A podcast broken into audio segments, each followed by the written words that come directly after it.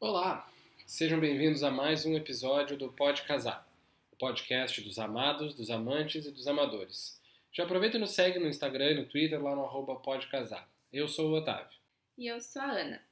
Hoje eu quero começar com uma dica de entretenimento para tempos de quarentena. A gente começou a assistir nessa semana a um novo seriado que é uma animação no Netflix que se chama Jurassic World.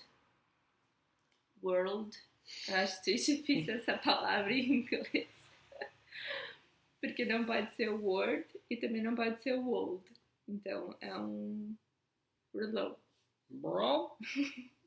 Acampamento Jurássico. É, o Steven Spielberg está entre os produtores da série. A primeira temporada tem oito episódios. Para todo mundo que gosta de dinossauro, assim como eu, que gosta da franquia Jurassic, uh, precisa assistir. É muito bacana. A gente assistiu uns quatro episódios, acho que a gente deve estar na metade. É mais ou menos de entre 20 e 30 minutos cada episódio, então são bem curtinhos. E tem muitas referências aos elementos do filme, como a trilha sonora perfeita, icônica, e as espécies de dinossauros. A série estreou no Netflix no dia 18, na sexta-feira, e já figurava em primeiro nos top 10 mais vistos do catálogo. Lembrando também para os dinossauros lovers que ano que vem a gente vai ter o terceiro filme da trilogia Jurassic World. E daí vai fechar a trilogia, né? O título desse terceiro filme é Dominion. E sem querer atrasar muito o assunto do episódio, a gente precisa parar um pouco para agradecer as interações depois do episódio passado. Muita gente comentou sobre suas mudanças e mais umas quantas pessoas falaram que se pegaram conversando conosco como se estivéssemos todos juntos. Mais uma vez, obrigado pela audiência e pelos comentários. Dois pontos para ressaltar, um do episódio passado e um do episódio anterior a esse, se não me engano. Em primeiro lugar, a Amanda, nossa ouvinte, que também juntou trapinhos há pouco tempo, comentou que também precisávamos olhar o lado dos donos dos imóveis, o que realmente faz bastante sentido. E a minha irmã, a qual mencionei, ratificou a participação dela no Backstreet Star, um fã-clube de Backstreet Boys que ela fez parte durante a adolescência. Bom, sem mais delongas, e pegando carona com os Backstreet Boys, hoje a gente vai voltar para a série de 36 perguntas e vamos discutir a seguinte questão. Você gostaria de ser famoso? De que forma? Eu até gostaria, muito mais pela questão financeira, mas com certeza nada atribuído à minha imagem. Eu não lembro exatamente, essa também foi uma que a gente chegou a conversar antes da ideia do podcast surgir. A gente fez a primeira e a segunda perguntas só entre nós.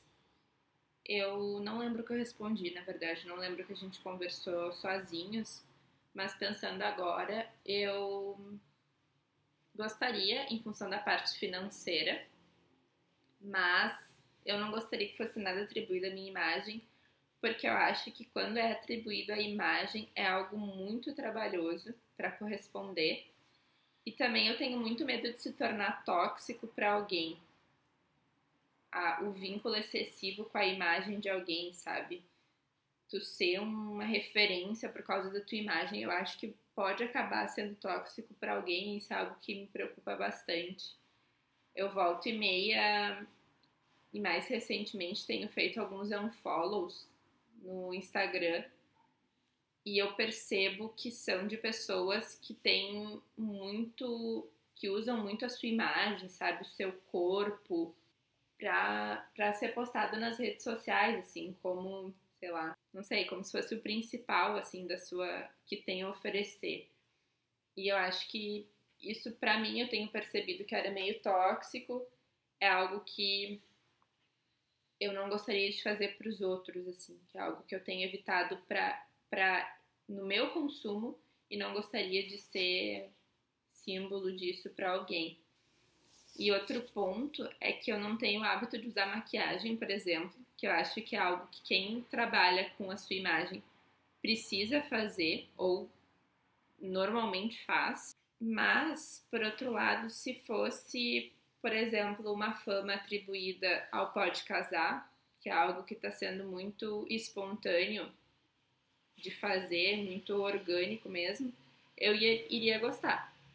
Inclusive, uma coisa que eu me peguei pensando outro dia é que podcast é algo muito bom de se fazer durante a quarentena, porque super rola gravar de cara lavada e pijamão, que é o que estamos fazendo neste sábado à noite. Já, por exemplo, por, se fosse por vídeo no YouTube, eu acho que tem um vínculo muito maior com a imagem.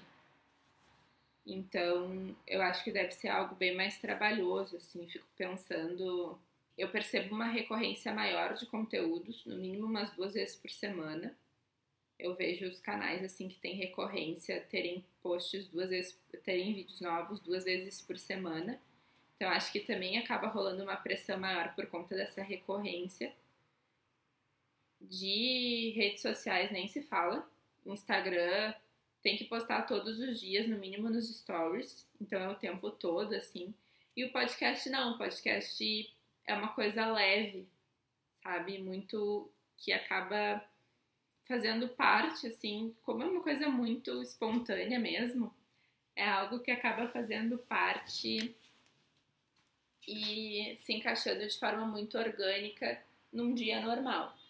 Eu acho que uma coisa que tem que ser levada em consideração é especificamente a questão de qual é a fonte da tua fama, qual é a origem da tua fama. Porque assim, a gente não tem hoje muita gente que é famoso porque é famoso. Geralmente alguma contribuição dada à sociedade é o que faz a pessoa ser famosa. Então, o que, que guiou as pessoas que a gente escolheu para jantar? Elas são todas pessoas famosas. Mas o Djavan e a Sandy são cantores. O Terry Crews é um ator e apresentador e musculoso. E acho que eu me deixei levar um pouco e a Fernanda Garay é uma atleta. Então eles são famosos porque eles se tornaram de alguma maneira expoentes daquilo que fazem. Eu acho que esse pode ser um diferencial no se eu gostaria ou não de ser famoso. Claro, eu realmente não gostaria, inclusive acho que não duraria muito uh, a fama pela pela beleza, pelo corpo, pela ou por algum aspecto muito material.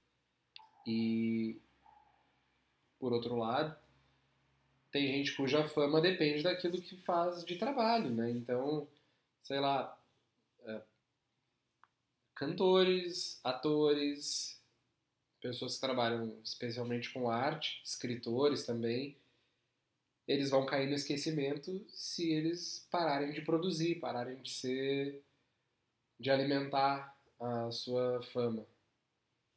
Então, talvez esse tipo de fama, a partir daquilo que eu produzo, seja algo importante. Mas eu vou te responder a minha a pergunta com mais perguntas. Será que esse objetivo de ser famoso não foi um dos motes mais subconscientes em a gente querer ter um podcast para chamar de nosso? Eu acho que não pode ser o objetivo primário, porque não é uma realidade, assim. Deve ter uma estatística para isso, mas para cada canal do YouTube, quantos viram famosos, sabe? Para cada perfil que se propõe a ser influência de Instagram, quantos de fato conseguem? Para quantos podcasts, quantos de fato conseguem ser famosos? Então, eu acho que é uma porta de frustração isso ser o objetivo primário de alguém. Eu, na verdade, tive um blog durante que eu criei durante a época de colégio, não sei o ano exatamente, mas eu sei que foi durante a época de colégio. E nessa época eu gostava muito de escrever. Hoje eu percebo que eu não, não tô muito nessa vibe de escrever, eu acabei desativando o blog, já deve fazer alguns anos. E mesmo assim eu não. Era algo assim que eu não tinha uma cobrança, sabe? Era quando eu tivesse a fim de escrever um texto, eu escreveria, mas nunca teve muita periodicidade. Mas naquela época eu gostava bastante desse desse, dessa forma de comunicação enquanto escrita. Hoje eu acho que não é algo que faz mais sentido para mim. Eu não, não teria, não, não, me sinto motivada a escrever textos atualmente. Naquela época eu adorava. Por outro lado, essa proposta do podcast foi algo que que eu gostei mais, essa coisa assim, mais de falar, eu acho que é algo que tem, que, que me despertou interesse. Daqui a pouco a proposta partiu mais do Otávio com relação ao, a fazer um podcast. E daqui a pouco se ele tivesse dito, ah, vamos fazer um blog, eu não teria topado. Já o podcast me interessou. Isso a gente está dizendo da perspectiva de pessoas que não são famosas, mas a gente tem no nosso convívio familiar um personagem muito famoso, né? Bento Pontulhaza é um ícone do Instagram, tem milhares de seguidores, isso não é brincadeira. É o cachorro que a, que a Ana tinha e tem ainda, né? Mas que mora com a mãe dela, não veio para cá junto com o apartamento. O que abriu espaço para adoção da Milka, que está aqui ao nosso lado. Encheu o saco para subir no sofá, mas enfim. É, e até o perfil do Bento foi um, um aprendizado, assim, para mim. Porque é, tem, hoje em dia tem vários perfis pet que são bem estourados, né? Daí eu vi que tem muita coisa por trás. O Otávio se chocou um dia que eu expliquei para ele, mas existem grupos de engajamento. E, e aí cada, cada dia tem uma hashtag nesses grupos. Só, é, tipo, eu não sei o quanto que todos os influenciadores usam isso, tá? Mas nos, entre os pets era algo muito comum. Porque, como tem muito perfil pet hoje em dia, para se destacar não é tão fácil. E eu imagino que deve ser semelhante nos de humanos, eu não, desse eu não tenho experiência, mas enfim. E aí então tinha esses grupos de engajamento e cada dia tinha uma hashtag específica. Então, se tu postasse uma foto naquele dia, tu tinha que usar aquela hashtag e curtir todo, e todo mundo do grupo de engajamento que postasse aquele dia usaria aquela hashtag. E até o fim do dia seguinte, se eu não me engano, tem um monte de regra, tá, gente? E, tipo, tem, um, tem fiscalização de tudo, e se tu não estiver cumprindo as regras, tu precisa sair do grupo. E para entrar, tu precisa seguir todo mundo que faz parte do grupo e todo mundo que faz parte do grupo tem que te seguir também. Todo mundo do grupo tem que estar se seguindo e é feita uma conferência. Se tu não estiver seguindo alguém, tu toma uma advertência e tem que começar a seguir. Tu pode ter até três advertências. É, é uma coisa assim que eu ficava pensando que quem faz, quem é administrador desses grupos de engajamento, tem que ter tempo. Porque assim, são centenas de participantes que a pessoa tem que ficar. de participantes que a pessoa tem que ficar fiscalizando. E tinha um número mínimo de curtidas que tu tinha que dar, né? Que, que elas abriam as fotos para ver se tu tinha curtido. Então, se tu não tinha curtido três fotos que tinham a hashtag, tu já tomava uma advertência. Tinha um negócio assim. Ah, não lembro tão específico o número. Mas era a regra era curtir todas as fotos com a hashtag. Esse era o preço de ser famoso, eh, mantendo o contexto do episódio, se tu é um pet influencer. Eu fiquei um tempo nesses grupos e depois eu comecei a achar muito oneroso, porque tem regras também, tem que postar duas vezes por semana, senão a maioria. Tinha um que, eu, que foi o que eu saí por último, que tinha que postar uma vez por semana, mas ainda assim eu tava achando muito oneroso. Realmente, dá muita curtida, tem dias específicos também que tem mutirão, e aí quando tem mutirão, se juntam vários grupos de engajamento. Então dá 800 curtidas, sabe? Só que é o ônus e o bônus. Tu vai receber, receber 800 e vai ter que dar 800 curtidas. Então era assim, direto, sabe? Chegava, chegava a doer o dedo de tanto curtir foto. E às vezes o Instagram acaba bloqueando também, se tu faz muitas ações repetidas de forma quase que robótica, né? Ele identifica como um robô ou como um uso indevido da plataforma e gera bloqueio. Então, assim, eu imagino, pela, por essa experiência que eu tive com o Instagram do Bento, hoje eu continuo com o Instagram do Bento, a Milka ainda não, não entrou, mas provavelmente vai entrar. Mas olhem os destaques do Instagram do Pode Casar, porque nós temos aqui um, uma, um protótipo de influencer aqui na nossa MilkaCast E hoje eu ainda tenho Instagram, mas é totalmente orgânico, eu não tô mais em nenhum grupo de engajamento, nada. Era algo assim que pra mim. E eu lembro que quando eu entrei no Instagram do Bento, eu tava achando tudo muito difícil, né? E ah, como é que essas pessoas têm tanta curtida e coisa? E usam umas hashtags esquisitas, eu era, tipo, não, não entendia nada, né? E aí depois que eu fui entender, tipo, que alguém, alguém que eu me aproximei no Instagram me explicou, não, é tudo uma questão dos grupos de engajamento e tal, tá todo mundo nesses grupos. Então, assim, no fim das contas, nada era orgânico, sabe? Ou, para não generalizar, poucos utilizam de forma orgânica o Instagram Pet. É, mas a maioria provavelmente queria, gostaria de começar a usar de maneira orgânica depois de construir uma base de maneira inorgânica, se dá para chamar assim. É. E tem também assim N aplicativos para tudo que tu pode imaginar no que tange Instagram. Então tem aplicativo para simular como que vai ficar teu feed, porque hoje em dia tem o culto ao feed organizado, né? E aí tem um aplicativo, não me lembro o nome, mas que tu posta, coloca a tua foto sem efetivamente postar no Instagram só para ver como que ela vai ficar esteticamente. Para ver as miniaturas ali, como que ela vai ficar esteticamente. Eu fiz uma careta aqui agora, mas o nosso Instagram é bem, é bem organizadinho. É, a gente não usa esse aplicativo, mas a gente tentou colocar um mínimo de organização no Instagram. Aí tem N aplicativos de edição de fotos. E também quando eu entrei, eu tirava foto com o celular e postava. Depois eu fui ver que os mais estourados eram os que tiravam foto profissional, daí tirava com a câmera, passava pro celular, sabe? Então, tipo, era um trabalho muito além do que eu gostaria de ter. Então, eu aos poucos fui me despilhando dessa parte assim mais profissional profissionalizante do Instagram Pet e hoje eu utilizo de forma orgânica mesmo.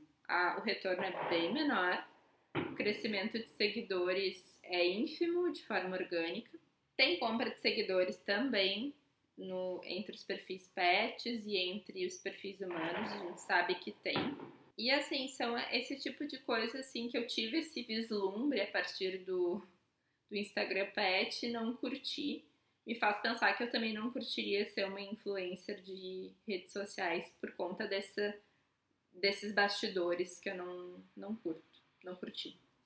É, e eu acho que tem, concluindo uh, essa parte da pergunta, eu acho que a questão toda é que tem que ter uma diferenciação entre tu ser famoso nas redes sociais, ser conhecido, ter vários seguidores e tu fazer dinheiro com as redes sociais. Né? Então, assim, Durante um período, eu sabia que o Bento tinha uh, ganhado algum benefício lá de uma pet shop e, inclusive, tinha cupom de desconto com o nome do Bento na época que ele estava mais estouradaço. E. Ainda eu... tem, tá? Isso aí foi totalmente orgânico. Foi, era pet shop que eu já frequentava com ele, indico de olhos fechados. Ele ainda vai lá, né? Ele vai lá, ele é embaixador da pet shop mas eu indico de olhos fechados, assim, tem vários amigos meus e amigas que já foram, que já levaram seu pet ou que já foram fazer compras lá. E realmente é um, eu tinha muitos pés atrás com pet shop, vai entrar em outro tema agora, mas eu mas, mas acho pertinente porque eu tinha muitos pés atrás com relação a pet shops, porque a minha cachorra anterior ao Bento, ela tinha pânico de banho ela não gostava de pet shop, ela entrava e começava a tremer, então a gente só dava banho em casa e ainda assim ela não gostava, mas pelo menos era um ambiente mais controlado. Ela ficava um pouco menos nervosa do que se a gente levasse na pet. Então é algo que eu não curtia, eu tenho pavor dessas pet shops que somem com o cachorro, sabe? Que tu deixa pro banho, eles levam lá pra dentro, fecham a porta e tu não vê mais nada do que tá acontecendo. E lá na Maria Focinho, o banho é assistido. As gurias é nítido assim o quanto que elas têm carinho pelos cachorros. As duas têm cachorros, são duas sócias. As duas têm cachorros. Os produtos que elas vendem são pensando no bem-estar animal, toda forma como a pet é pensada é pensando no bem-estar animal. Então não tem aquelas gaiolas que eu também nunca gostei. E por conta disso, elas são super cuidadosas com relação ao número de atendimentos simultâneos para dar conta, né, de já que não tem as gaiolas.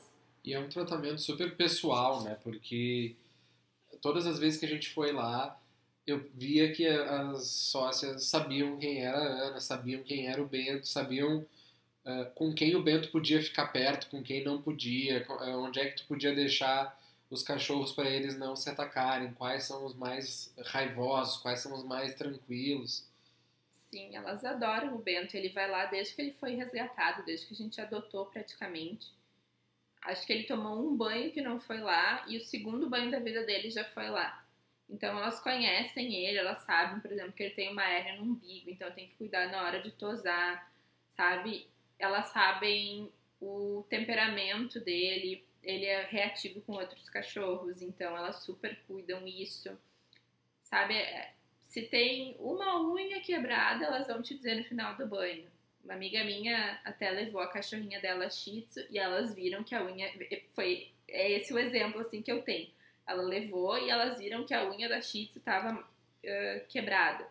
Então assim, é algo é realmente um diferencial ele ainda é embaixador, tá? Ainda tem cupom Bento na Maria Focinho. Bento 8, não é? Não, só cupom Bento e dá 8% ah, de isso. desconto em tudo. Banho, tosa, produtos. Então, uh, eu acho que pensando nos motivos subconscientes do, da criação do Pode Casar, eu acho que é um motivo até mais consciente mesmo de que a gente se tornasse minimamente famoso, assim, de ter algo para entregar para o mundo, mas sem essa perspectiva de que a gente vai fazer dinheiro com o podcast, que a gente vai ficar rico com o podcast, porque não era, nunca foi esse o plano. Assim. Com essa pauta, eu me lembrei e, falando também que eu já tinha, já produzi, já produzi conteúdo anteriormente e não fiquei famosa. E provavelmente não ficaremos com Pode Casar, e eu acho que não pode ser esse o objetivo primário para nenhuma iniciativa, eu essa semana eu me inscrevi numa newsletter a partir de um teste de personalidade que eu fiz e indiquei para Tavi fazer também, que é o site é 16, aí 16, 16 numeral, personalities.com. E é o melhor teste de personalidade que eu já fiz. Eu, muito bom. É muito bom, serviu como uma luva assim para mim. E é bacana porque eu me inscrevi na newsletter, é bem completo, então quando, você, quando se alguém fizer o teste, vai, vai receber bastante conteúdo já na hora sobre a sua personalidade. Para mim, bateu tudo. Melhor que horóscopo. Bem melhor que horóscopo.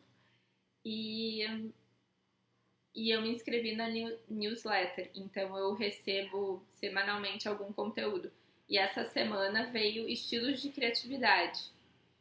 E aí é um tema e como a tua personalidade é com relação àquilo. Então a minha personalidade é advocate.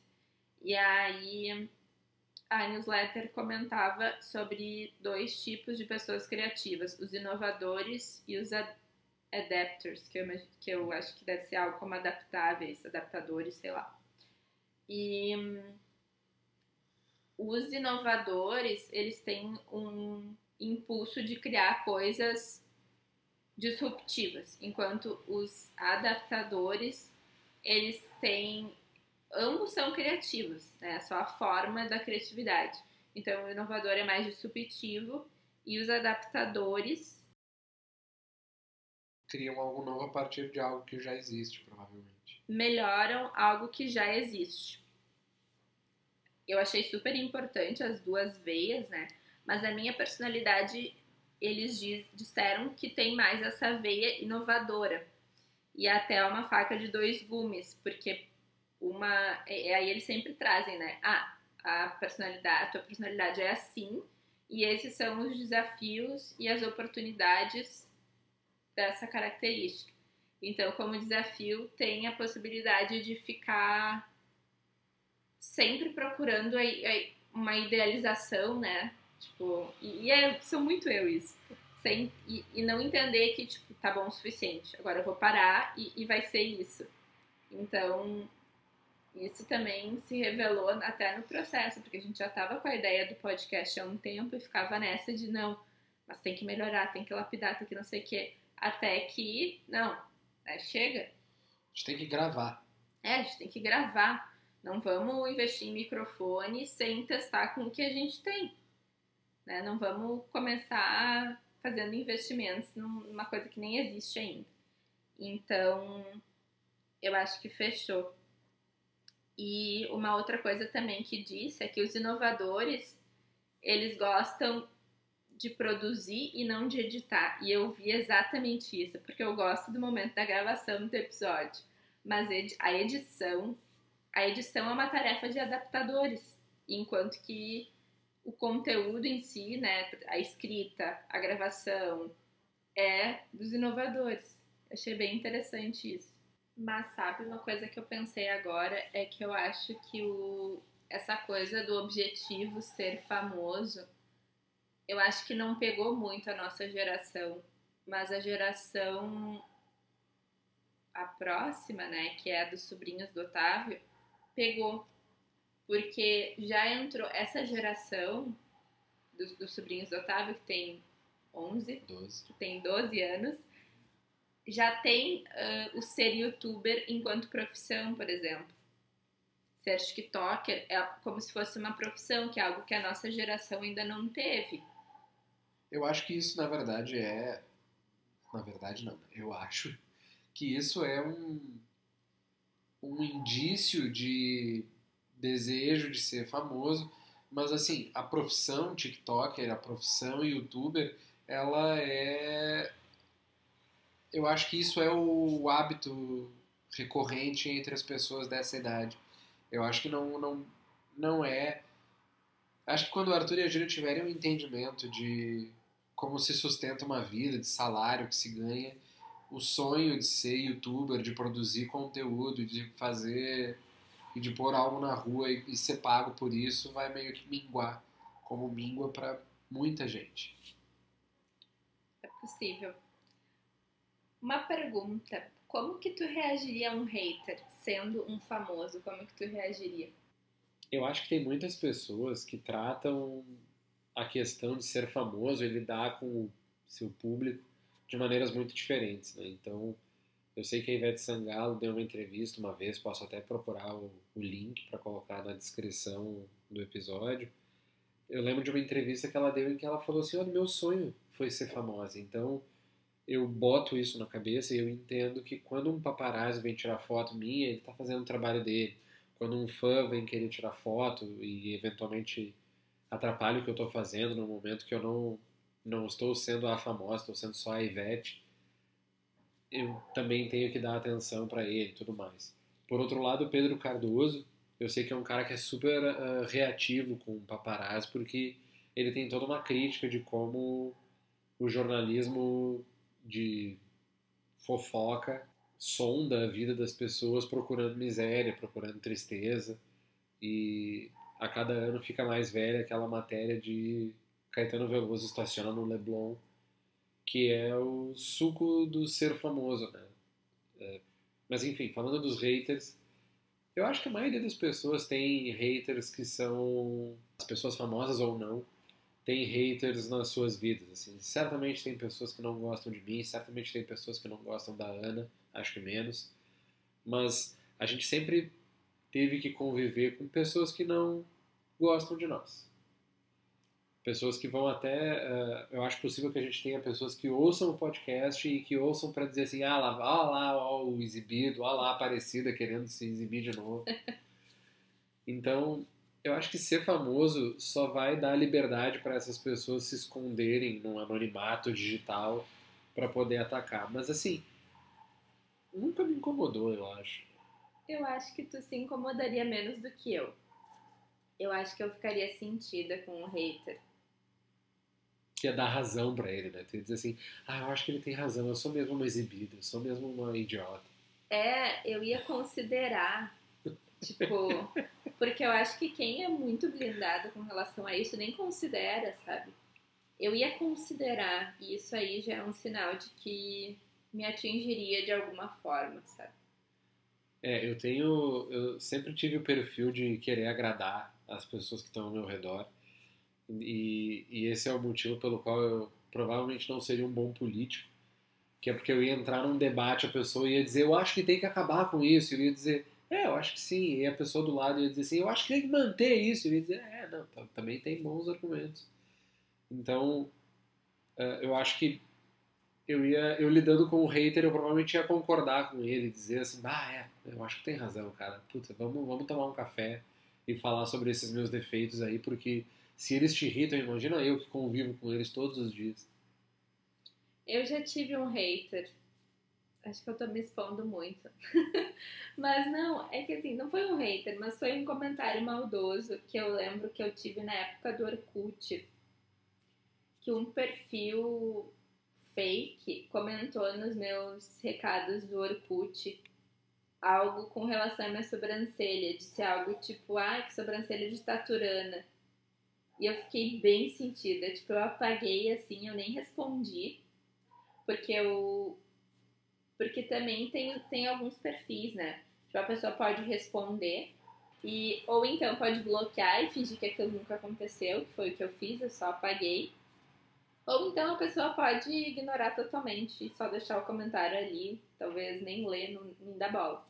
E eu vi esse comentário e eu apaguei meio que na hora, assim, mas é algo que eu me lembro até hoje, então aquilo minimamente me atingiu, porque assim, eu tenho, sempre tive sobrancelha grossa, inclusive algumas pessoas já me compararam com a Malu Mader, tipo, de parar na rua e falar da minha sobrancelha, e na época do Orkut, eu provavelmente estava no colégio, então eu não sei o quanto que eu fazia sobrancelha, sabe? Quanto que eu ia num, numa designer de sobrancelha, que é o que eu faço hoje em dia. Ontem.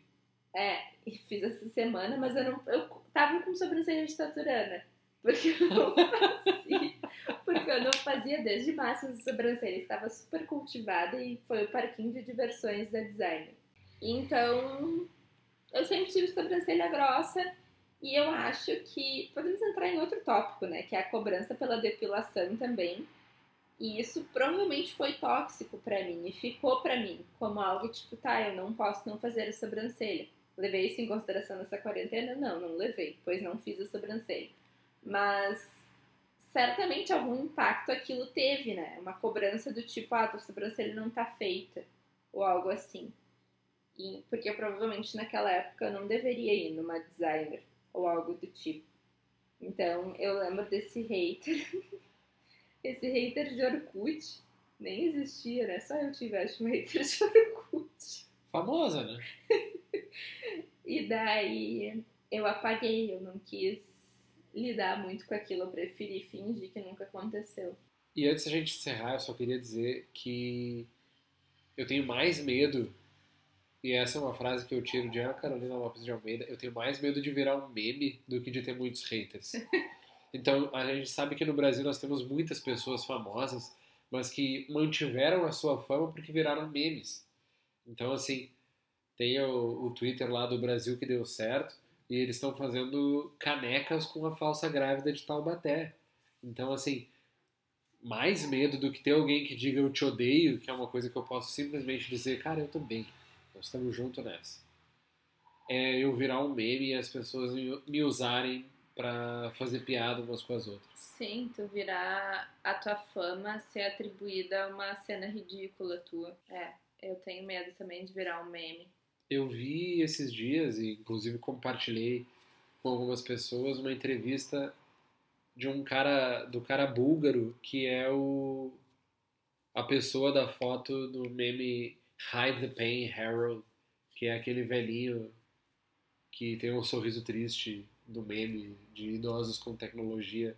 Eu uso ah, direto a figurinha de, dele segurando um copo de café. Eu também. Uma xícara de o café. O nome dele é Harold?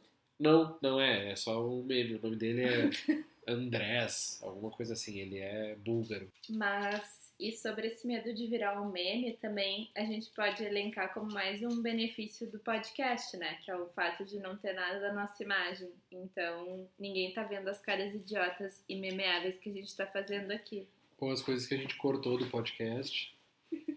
Mas a gente corre o risco de virar um áudio de WhatsApp. Não façam isso. Bom, pessoal, temos um episódio. Por hoje é isso. Muito obrigada mais uma vez por nos ouvirem.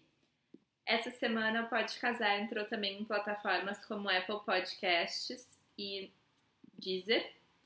E nos sigam lá no arroba Pode Casar no Instagram e no Twitter. Um beijo! Beijo!